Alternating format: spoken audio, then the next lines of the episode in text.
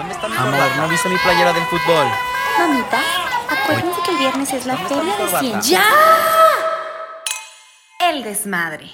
¿Qué tal amigas? Bienvenidas a un episodio más de El Desmadre. Hoy estamos como siempre, su chabañona por excelencia, ya me conocen, Rose. Hola, yo soy Sandy, que ya saben que soy mamá de dos niños hermosísimos y estoy súper contenta de estar aquí para echar el chacoteo a gusto. Yo soy Chivis, mamá de una chinita de dos años y medio. Y yo soy Cons, mamá de un guapísimo de seis años. Guapísimo, guapísimo. Yo ya lo he dicho en otros podcasts, yo quiero tener hijas para que sean novias de Diego. Aparte es, como muy es, un, es un hombre muy formal, ¿no? Sí, Es que es, como un yo, me en niñito. Diego también nació señor. Sí, Oye, sí. Diego también es un caballerito. Pero justo este tema que, este comentario que haces de quiero tener hijas para casarlas con, queda perfecto con nuestro tema de hoy, ¿verdad?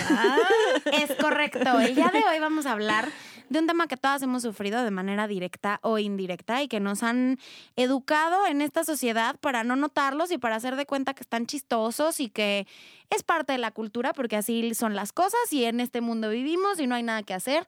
Así que hoy vamos a hablar de los micromachismos. ¿Micromachismo qué es? Micromachismo son como estas como actitudes o comportamientos como muy, a lo mejor muy sutiles, pero que en su acción marcan un tipo de, de, machismo, ¿no? De como de dominio del hombre sobre la mujer.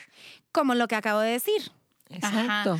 Son, de hecho, justo hoy en la mañana estaba escuchando las noticias y como saben, pues ya vamos a marchar el domingo y todo, y están como estos temas en todos lados, que decía que deberíamos dejar de llamarlo micro porque es como minimizarlo cuando son violencias que se han normalizado y que no deberían estar bien, pero todos lo tomamos como, ay, qué chistoso, qué normal.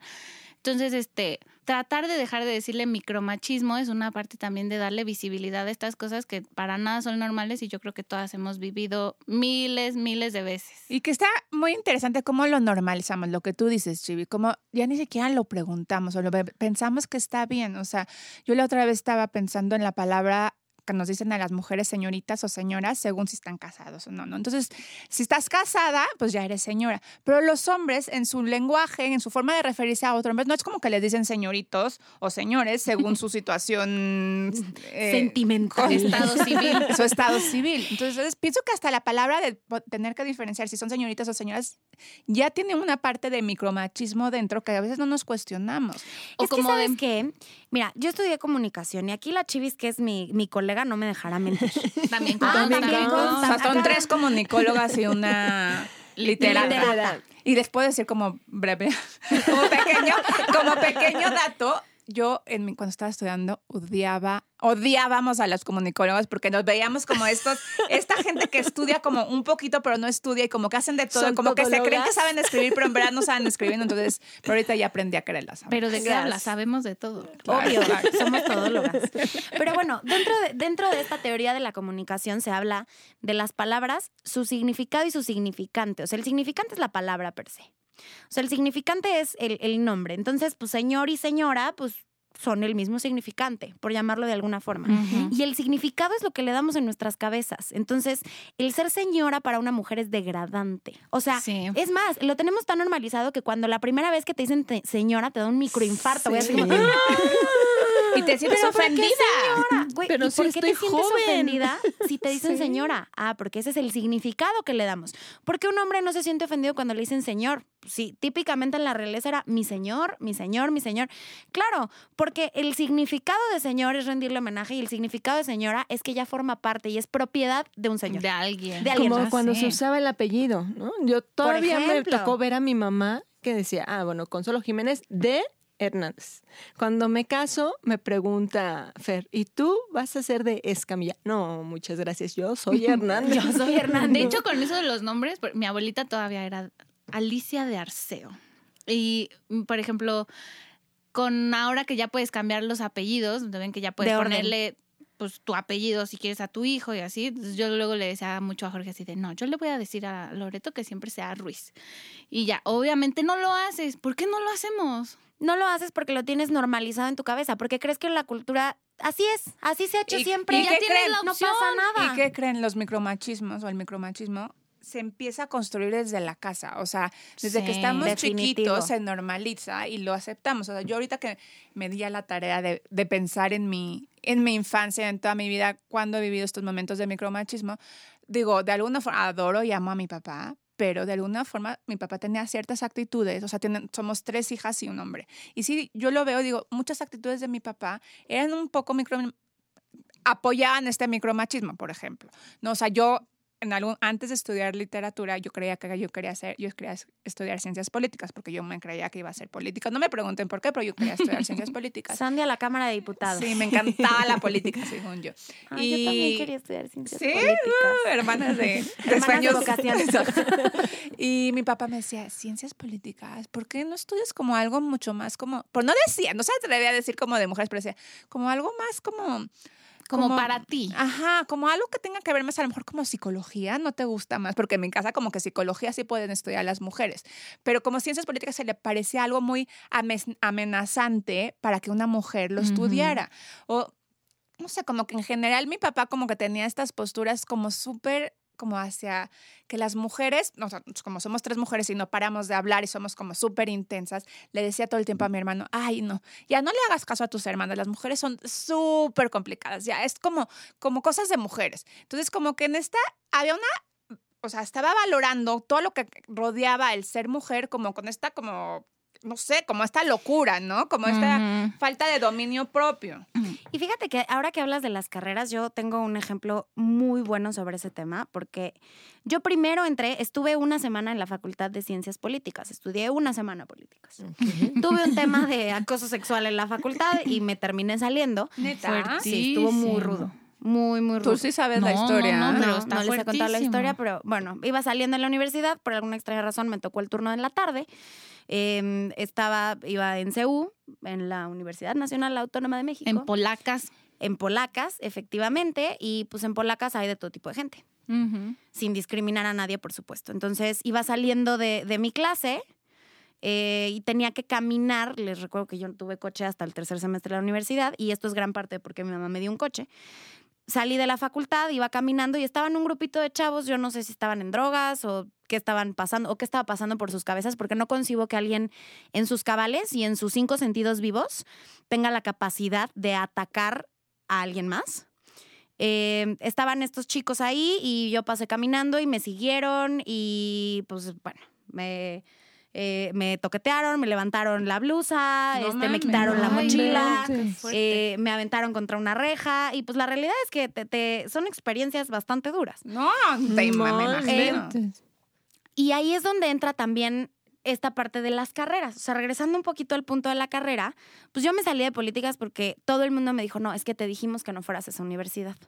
Es que ¿por qué quieres ir a esa universidad? Si Es esa que porque ibas universidad... caminando sola. Es que iba Rose. sola. Es que la noche es bien peligroso. No, a ver, la noche no es peligrosa. O sea, si empezamos a educar a la gente a que no tiene que agredir a nadie, sea de día o sea de noche, ninguna temporalidad, ningún horario del día tendría que ser Y dañino. ninguna O sea, forma de vestir. nin- Ninguna forma de vestir. O sea, también, o sea, es otra vez hacer que la víctima se vuelva la que es el culpable, porque Sí. tenemos que cambiar, o sea, no, sí, como tú dices, si educáramos a niños que no se, no se convertirían en adultos que van a hacer este tipo de crímenes, pues entonces la historia fuera otra, pero otra vez culpamos a las mujeres de este tipo de cosas. Fíjense que eso de la ropa a mí me pasaba muchísimo desde que estaba chiquita, que era como, no, no te puedes vestir así. O sea, siempre he tenido mucha pompa, desde que era niña, mucha pompa. Y era como siempre un, no puedes usar shorts porque se te ven las pompas. Y como a una niña de 8 años se le van a ver las pompas. Entonces era, no te puedes hacer. Yo ya era adolescente y claro que yo amaba mi cuerpo y yo quería vestirme con vestidos y, y quería salir así con mis amigos y mi mamá siempre era de, no, no, no, no, regrésate, ponte pantalón, no, no, si te ve así tu abuelo se va a enojar porque nadie puede salir de minifalda y mis tías vivieron siempre es que te con ves esta muy onda. provocativa. Porque te ves muy provocativa. Provocativa, güey. No mames, ¿qué voy a provocar? O sea, ¿qué estoy provocando? Claro. y Desde el era- término es, ah, o sea, va a ser mi culpa si me pasa algo. Es lo Sí, mismo, es la misma Porque yo lo estoy provocando. Claro. Y tenía, y justo tenía un exnovio de la prepa que también me acuerdo mucho que era como una presentación en la prepa, vendíamos jícamas con chilito, porque teníamos una materia de microempresas. Y ese día todas dijimos, vamos a vestirnos de minifaldas de mezclilla y todo. O sea, yo estaba tan emocionada porque todo mi equipo íbamos de playeritas polo rosa, minifalda, nos mandamos a hacer zapatitos y así. Y me acuerdo que ese día llegué y mi exnovio estaba así, infartado porque yo andaba de minifalda y todos los niños de la prepa me iban a ver.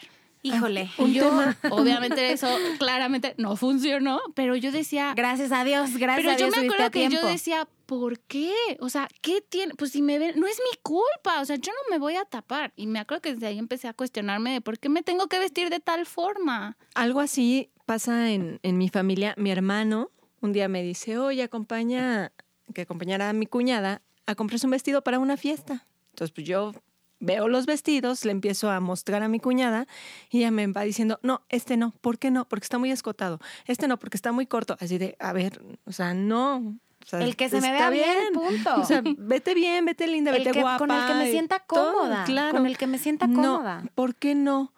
Porque si no, tu hermano se enoja. Y yo así, pero ¿por qué? Si el- la que lo vas a La usar eres la- tú. claro. O sea, no, no. Sí, llegué y ahí le dije varias cosas a mi hermano, pero sí, o sea, eso no está bien. Que además acabas de decir una frase bien importante, ponte guapa, ponte guapa, porque claro, las mujeres tenemos como comanda que además de existir tenemos que ser atractivas.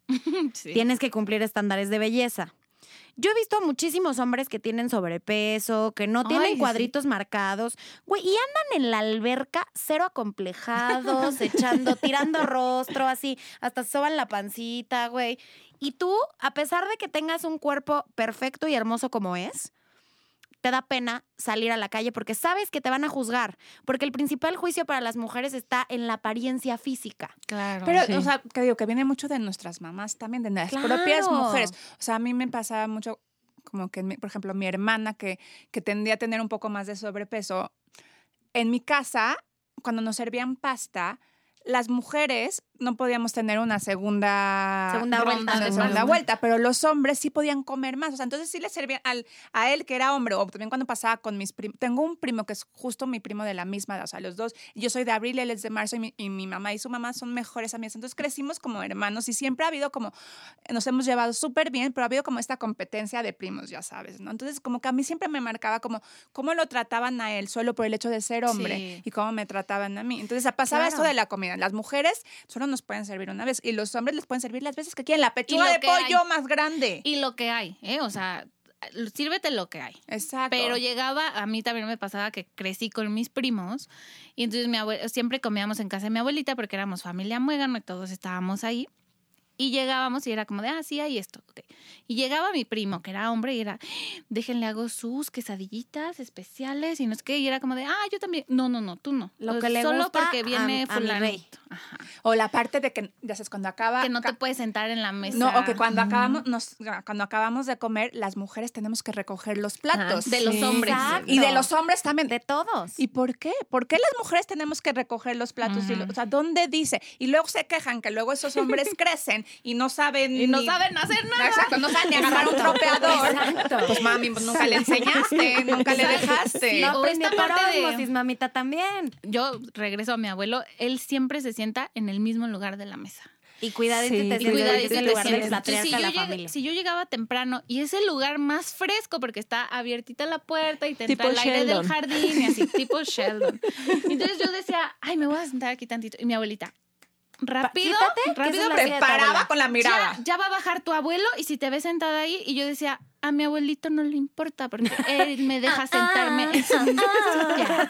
Y sí, mi abuelo bajaba y decía, no, no hay problema, me siento ahorita aquí. Mi abuela, rápido, levántate porque mi abuelita es... O sea, sí fomentaba. la ella. amo, es la, Es que es la sabes- mejor abuelita, pero fue sumisa, sumisa, sumisa. Es que sabes cuál es el tema, que tenemos esta concepción errónea de que el feminismo es estar en contra de los hombres. Y no, No. El, el machismo es un sistema que evidentemente obedecen los hombres, pero también fomentamos muchísimo las mujeres. Claro. Y te estoy hablando de una experiencia reciente, o sea, yo me considero feminista, yo soy una mujer empoderada de mí misma y tengo muchas amigas que están en el mismo tenor que no, que yo. Nos acabamos de, a ir, eh, de ir de viaje, nos fuimos un fin de semana, súper a gusto, cada quien con su pareja. Eh, yo me levanté temprano, me salí a la alberca y cuando regresé ya estaban haciendo el desayuno. Adivinen quiénes eran las que estaban haciendo el desayuno. No, Las chavas. Claro que sí. ¿Y qué creen? Que yo llegué y me sentí súper culpable Dije, puta, no les ayudé, güey. O sea, yo estaba allá afuera y llegué ya a lo último, ¿sabes? Dije, bueno, en mi cabeza yo dije, bueno, yo recojo los platos y yo los lavo. O sea, les ayudé en lo último. Y ya después me puse a meditarlo y a platicarlo con una de mis amigas que estaba ahí. Me dijo, güey, ¿quiénes eran las que estaban preparando el desayuno? Nosotras. Pregúntale a los demás si tuvieron algún sentimiento de culpa porque solamente bajaron a servirse el desayuno. Por supuesto que no.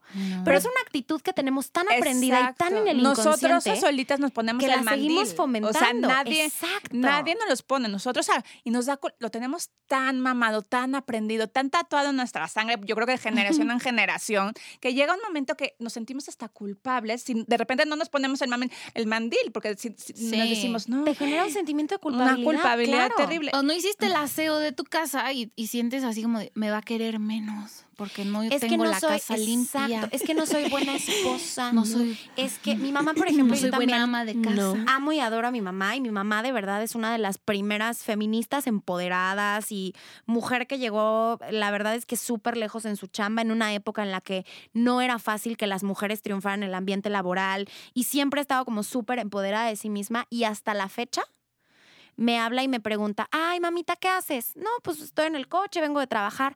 Ah, ¿y tu marido ya llegó? Sí, ya, ya llegó. Ah, pues ya te dejo para que te vayas a la casa a atenderlo. Eso lo dice mi mamá.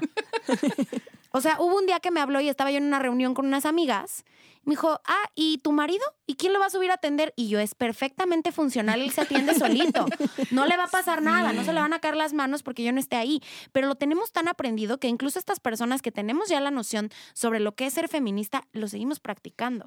O sea, a mí, a mí me, yo creo que mi choque fue más fuerte como cuando me enfrenté con la sociedad, porque mi mamá sí, de verdad, como, como tú dices, o sea, que fue tu mamá, mi mamá sí se dedicó, yo creo que se lo se lo puso como tarea de vida formar a mujeres, a sus hijas, como les he contado, súper fuertes, súper empoderadas. Nos de- o sea, le- lo peor que podías tener en, hacer en mi casa es que, si, que te quedaras callada. Siempre tenías que dar tu punto de opinión, siempre tenías, o sea, como que mi mamá nos hizo para, hizo hijas para que hablaran y para que dieran su punto de opinión y para que llegaran tan lejos como quisieran. Qué Pero a mí me pasó que como que me, tocó el contraste cuando salí con la sociedad, porque me- pero lo que más fuerte para mí fue, fue las mujeres, fue encontrar como este juicio de las otras mujeres que, o sea, no sé, en la parte de, de trabajar, ¿no? En la parte de que para mí es súper importante en mi matrimonio que todo lo hacemos, lo que hemos hablado siempre, lo que, que sea Michas. 50 y 50.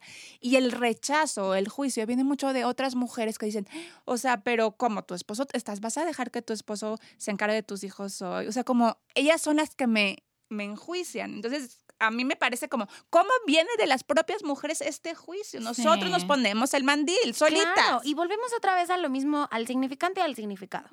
Si tú dices, ay, no, es que me tengo que quedar en la casa porque tengo muchas cosas que hacer y tengo que arreglar la casa y tengo que cuidar a los niños, nadie te juzga. Asumen que es tu trabajo.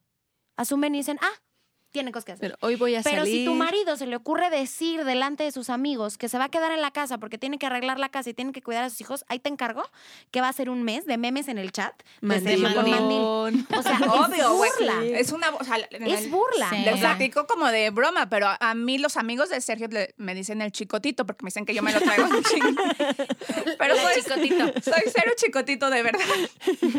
Pero, pero sí es mucho como, y es eso, o yo en la tarde, que a veces, a veces trabajo y no, no puedo ir a las clases de mis hijos. Y si los mando de que me ayude con mi mamá o si los pido ayuda a otra amiga, es, es como que las miradas de las otras mamás de que, "Ah, o sea, esta, ¿quién se está encargando de tus hijos? O sea, ¿por qué no te estás encargando tú? Es que ese es otro tema también, el machismo en la maternidad. Uf. O sea, porque Eso da para ocho eso da para ocho podcasts diferentes. Pero la realidad es que cuando te conviertes en mamá, independientemente de que tienes la responsabilidad sobre tu vida, tus convicciones y cómo actúas sobre ti misma, tienes la convicción y esta responsabilidad con otro ser humano. ¿Cómo entonces, educarlo? Exacto, cómo lo vas a educar y cómo lo vas a formar. Y además hay muchas cosas que la gente asume. Por ejemplo, el hecho de que papá es la autoridad y mamá es la que consiente. O sea, yo tengo una amiga que la mandaron a llamar de la escuela porque su hija se portaba mal y entonces llegó ella sola y la directora, mujer, le dijo, ay, ¿su papá no va a venir? No, ¿por qué? Ah, es que necesitamos hablar con su papá. ¿Por qué necesitas hablar con su papá si yo soy su mamá y el 50% de mis cromosomas está dentro de esa niña? si o yo sea, la- si yo yo, la parí, ¿no? Yo pasé nueve horas en trabajo de parto, dame chance. Dijo, no, es que necesitamos hablar con él sobre técnicas de disciplina. ¿What? Dijo, a ver, o sea, la que pone la disciplina en mi casa soy yo. Sí, no. ¿Por qué Claro. me estás preguntando por, por su papá?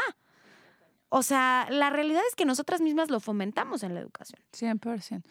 O, por ejemplo, también algo de micromachismos, por ejemplo, cuando en Morelia, si a los 27 no estás casada, Porque de rancho, porque de rancho. Ya estás obvio. quedada.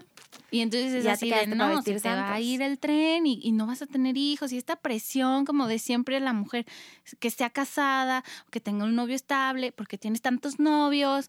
Y entonces yo me acuerdo mucho que cuando yo me vine a vivir a la Ciudad de México tenía 22 años y tenía una relación de seis años, bueno, no, tenía ahí como cuatro años con, Con el Con novio esa con mi persona. exnovio Con el del rancho. con el del rancho y fue un choque para mis tías que cómo me iba a ir yo a vivir a otra ciudad y dejar a mi novio. Ay. Claro. ¿Cómo lo vas a dejar? O sea, Chivis, ¿qué te pasa? Ya no te vas a casar con él, no sé qué, se te va a ir la vida, el amor. la- Y yo decía, ¿por qué? Y dicho y hecho, cuando cortamos fue porque tú eres mucho más de lo que yo puedo sostener. Tú eres O sea, él. él tú eres más chingona que yo y yo no puedo con eso. Y fue como, pues, Pues qué ¿cómo bueno. va? Es que está súper rudo. Está súper rudo. Y además, ¿sabes qué? Que se asume que las mujeres tenemos que casarnos y tenemos que ser mamás para realizarnos personalmente. O sea, si Sí. todavía está muy apoyada esta idea de que si eres mujer y no te has casado o no has tenido hijos a cierta edad, pues ya se te fue el tren. ¿Para qué, ¿Para qué naciste? no, ¿O pero no has también tenido es esta hijos? onda de, Perdón, no te has realizado. No te has realizado ah, como no quieres tener hijos, te van a dar ganas en algún momento, mira. y te vas a arrepentir. Te vas a arrepentir de no tenerlos ahorita Pero porque también- te van a dar ganas, mamita, Pero también mira. esta onda de que tú no puedes ganar más que tu pareja. Tú no puedes ¿Por qué tener no? un mejor trabajo. porque tú eres jefa y tu pareja no es jefe? ¿Cómo?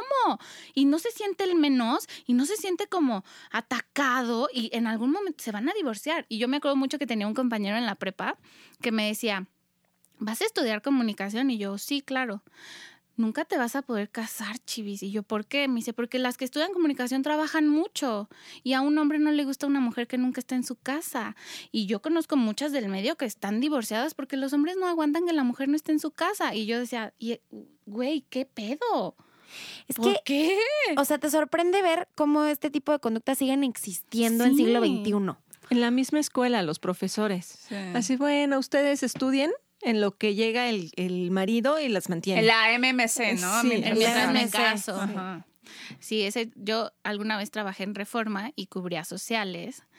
Y era como el Y te chiste. decían que era, que era MMC, era un pues trabajo es que MMC. Era, no, no, no, no, no, al contrario, era como un chiste de nosotros los que íbamos a cubrir sociales, era como de, ah, sí, es que vamos a ir a cubrir la fiestita de no sé quién, pero pues es una chavita que pues ya se va a casar, o sea, es- ella estudia mientras se casa. Ya se le resolvió la vida. Sí, claro, y claro, iba, iba a, a, no sé, despedidas de soltera de chavas de 20 años que ya se iban a casar y era como de, ay, ¿qué estás estudiando? Ay, pues esto, pero ya en cuanto me case, pues ya, ya no voy a seguir estudiando. Que y yo ojo, decía, no está mal Eso, es lo que iba a decir. O sea, también jugando un poco como al abogado del diablo y de Sí. mostrar todos los ángulos. Creo que ha pasado algo en nuestra sociedad que para, para darnos tanto nuestro lugar nos volvemos, nos volvemos como estas mujeres súper fuertes y súper como, como rudas para, para reclamar sí. este lugar. No. Y lo que, lo que pasa también a veces es que ciertas mujeres no, que decidimos que a lo mejor acercarnos con esta parte más femenina, como tener actividades que son a lo mejor relacionadas con mujeres como, no sé, ahorita estoy pensando en Bordar. bordar, o quedarte en la casa o, o pintar o hacer como estas actividades que son como súper, no de hacia, hacia afuera, o sea, no de producir, sino como completamente hacia, hacia Hacia adentro, ti. hacia ti. A veces también como en esta busca las rechazamos porque decimos, no, no, no, las mujeres tienen que ser fuertes, tienen que... Sí. porque estamos respondiendo a lo que ha pasado en la sociedad en los últimos años. Pero también regresar a la feminidad también es una forma muy sabia, yo creo, de, de encontrarnos con nosotras mismas. Sí. Y también se vale. Lo- el-. Es que es eso. Lo- Se trata no de regresar al concepto de la feminidad, se trata de hacer tu propio concepto de feminidad. Sí, de la de cuestionar. oportunidad, la reconocerte. opciones. Es, Exacto. para mí eso es, eso es para mí ser feminista. O sea, o sea una persona que, que defiende la idea de tener oportunidad y tener opciones y de elegir lo que quiera. Así como las mismas opciones que tienen los hombres simplemente por hecho de ser hombres, las mujeres Las también mujeres podemos tener esas opciones. Exacto. Yo, por ejemplo, siempre supe que me quería casar y que quería tener hijos. Siempre. Siempre. Siempre. lo supe. Y tengo amigas que no quieren tener hijos. Me regañan por querer tener hijos y me dicen que en dónde está mi espíritu feminista. Y les digo, mi espíritu feminista sigue conmigo. mi espíritu feminista está en el momento en el que yo puedo decidir cuántos hijos y con quién tenerlos. Porque eso es lo que yo es. quiero. Y tengo la oportunidad de decidir si quiero o no. Yo sí lo quiero hacer. Para mí, esa es mi feminidad interna. Pero es eso, es redefinir tu concepto de feminidad, apoyarte en tus convicciones y tener la opinión y tener la opción de decidir. Por ejemplo, les pongo este ejemplo regresando un poco a lo de las carreras. A ver si no me linchan por hacer esto. Mi amor, si escuchas esto, ponle pausa aquí, vete este, un ratito y ya luego vemos qué onda. No te tomaron ice, Vete como a dice tomar un icy, vete a tomar un icy. Este, mi marido es el mayor de cuatro hermanos. Su hermana es la más chica y su hermana tiene 15 años. Mi cuñada preciosa y es una divina y es una hermosa. Cuando platicábamos sobre qué tipo de carrera eh, o qué le gustaría estudiar, ella siempre ha dicho que quiere ser dentista. Pero siempre ha dicho que quiere ser dentista porque le han inculcado en su cabeza que el ser dentista es una profesión muy buena para las mujeres. Claro. Porque además de que pues eres un profesional médico, o sea, eres de ciencia, eres médica, estudias para ser médico, no te tardas tanto como en una carrera de medicina, o sea, que te puedes casar antes. Puedes tener hijos. Puedes tener hijos porque tú acomodas tus horarios y te da tiempo perfecto de llevarlos a la escuela, de atender tu casa y además trabajar. Ah, Ahí estaba la, la fantasía de mi papá de que sus hijas fueran psicólogas, porque también te daba la Claro. oportunidad, iba mucho Era de la mano. podías- Exacto. Y también podías dedicar, o sea, atender a tus hijos mientras Es tenías que es eso, o sea, tenemos la complexión de que tenemos como mujeres que atender a los hijos. O sea, ese creo que es el machismo principal en la maternidad, que la obligación social de crianza recae 100% en las mujeres. Porque si tu hijo se porta mal o si tu hijo hace un berrinche, no van a voltear a ver a su papá como, ay, contrólalo, ¿no? Van a voltear a ver a la mamá así como de, ay, No señora, y no le dice nada. O sea, si fuera mío, hecho- señora, si fuera mío, ya le hubiera dado tres nalgadas y ya se hubiera rifado el chiquillo. Pues no sé, De ahí hecho- sí te reto, güey. Porque cuando de mis hecho, hijos hasta el por- papá te voltea a ver a ti. Exacto. Así, Haz algo. Pero con Así. mi familia política, a mí luego que me gusta hablar. Este, no, pero cuando se portan mal mis hijos en, las, en los eventos familiares, el, la mamá y el papá de Sergio sí voltean a ver a Sergio. ¿eh? Yo creo que no sé si me tienen miedito o whatever. Le tienen miedo al chicotito, le tienen miedo al chicotito. Pero cuando, cuando Jaime empieza su berrencha porque no se quiere comer su pasta roja y que quería pasta blanca, le echan unos ojos a Sergio de que "Ah, no estás controlando a tu hijo, pero a mí no, ¿eh? yo salgo bastante bien librada. Es que, digo, la realidad es que te digo, socialmente nos voltean a ver a nosotras como si nosotras tuviéramos la obligación, o sea, como si realmente fuera nuestro trabajo. O sea, tú te casaste para esto. Esto fue lo que aceptaste. Pues, o sea, hasta con el simple hecho de ir a recoger a los niños de la escuela. O sea, tú, tú vas todos los días. Se te atoró algo y es, mi amor, ¿puedes ir por la niña? exacto. Tú puedes ir. ¿Tú podrías ir a recoger a tu hija de la escuela? O sea, es porque tú lo haces todo el tiempo y jamás has sido como, ah, él también podría ir todos los días. Es que es eso, o sea, nos encargamos de hacer las construcciones sociales y nosotras mismas las apoyamos, ¿eh?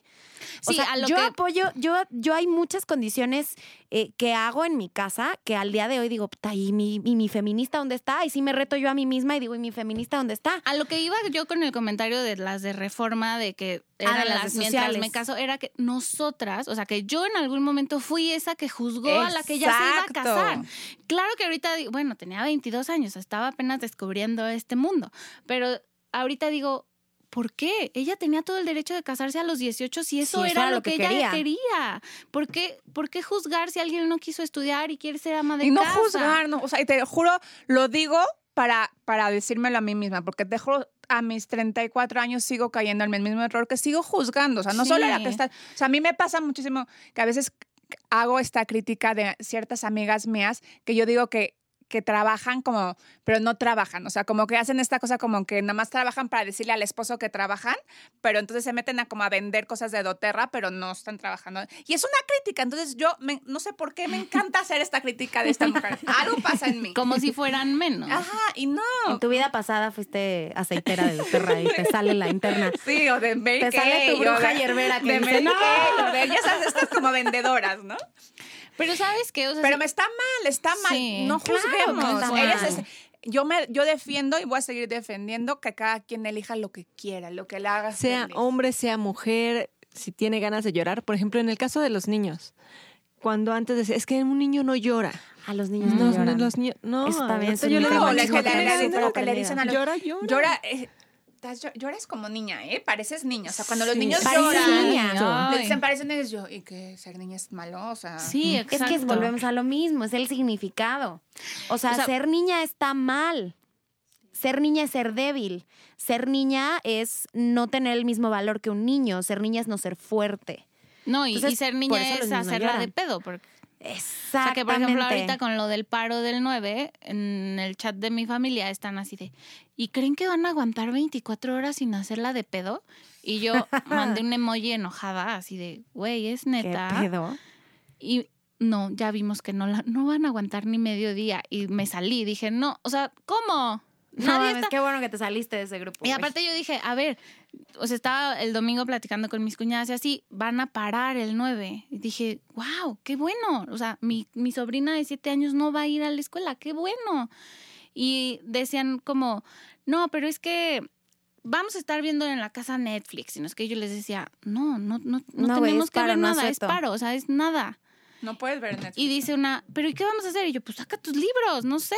Desempólvate un DVD por ahí que tengas. Y una Güey, me libros, dijo- les recomiendo libros. Si quieren, les doy una recomendación de libros. una Súbete en las stories unos, unos buenos libros. Te lo si tienes como Ay, algo de, cultura feminista que puedas recomendar, Sí, estaría, estaría buenísimo, buenísimo. que lo subimos a los stories. Pero yo le 100%. decía, es que la idea es que se ve, o sea, nuestro impacto económico es muchísimo, claramente. Claro. Si vamos a estar viendo Netflix, pues imagínate, ese día todas las mujeres van a estar viendo Netflix. Bueno, Netflix, o sea, pues... sea, Somos Feliz. el 51%. Sí.